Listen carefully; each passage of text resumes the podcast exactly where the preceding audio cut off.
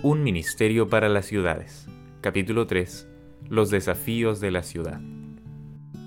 Hoy estudiaremos sobre las noticias alarmantes y la evangelización urbana. No hace muchos años un hermano que trabajaba en la ciudad de Nueva York publicó algunas noticias alarmantes con respecto a la destrucción de esa ciudad. Yo escribí inmediatamente a quien estaba a cargo de la obra allí diciéndole que no era sabio publicar tales noticias, que ello haría surgir una excitación que resultaría en un movimiento fanático y que esto perjudicaría la causa de Dios. Es suficiente presentar la verdad de la palabra de Dios al pueblo. Las noticias alarmantes son muy perjudiciales para el progreso de la obra. ¿De dónde vino la noticia de que yo declaré que Nueva York ha de ser barrida por una ola gigantesca? Nunca lo he dicho. Yo he dicho cuando veía los grandes edificios levantarse allí, piso tras piso, que terribles escenas ocurrirán cuando el Señor se levante para sacudir terriblemente la tierra.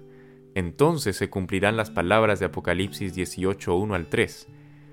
Todo el capítulo 18 de Apocalipsis es una advertencia de lo que ha de suceder en la tierra.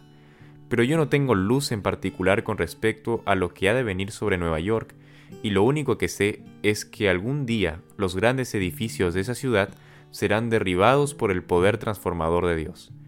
Por la luz que me ha sido dada, sé que la destrucción está en el mundo. Una palabra del Señor, un toque de su terrible poder, y estas masivas estructuras caerán. No podemos imaginarnos el carácter terrible de las escenas que sobrevendrán. Hay muchos con los cuales está luchando el Espíritu de Dios el tiempo de los juicios destructivos de Dios es el tiempo de misericordia para aquellos que no tienen ninguna oportunidad de enterarse de la verdad. El Señor los considerará con ternura. Su corazón de misericordia es tocado, su mano está todavía extendida para salvar. Cuando estuve la última vez en Nueva York, fui llamada a presenciar de noche cómo se levantaban los edificios piso sobre piso al cielo. Estos edificios tenían garantía contra el fuego y eran erigidos para glorificar a los propietarios. Estas estructuras se levantaban más y más alto y en ellos se usaba el material más costoso. Mientras subían estos altos edificios, los propietarios se regocijaban, con un orgullo ambicioso de que tenían dinero para invertir en glorificar el yo. Mucho del dinero que era invertido había sido obtenido por exacción oprimiendo a los pobres. En los libros del cielo se guarda un registro de toda transacción comercial. Allí se registra todo trato injusto, toda acción fraudulenta.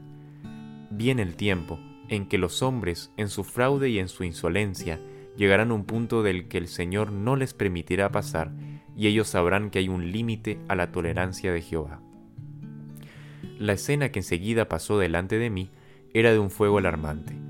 Los hombres miraban los edificios elevadísimos, pretendidamente a prueba de fuego, y decían, están perfectamente seguros.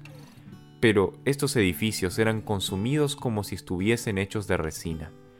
Las bombas de incendio no podían hacer nada para detener la destrucción. Los bomberos eran incapaces de hacerlas funcionar.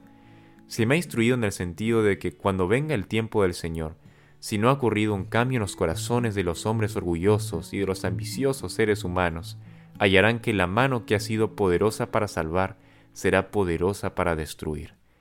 Ningún poder terrenal es capaz de detener la mano de Dios. Ningún material puede ser usado en el levantamiento de edificios que los preserve de la destrucción cuando llegue el tiempo señalado por Dios para mandar retribución a los hombres por su insolencia y el descuido de su ley.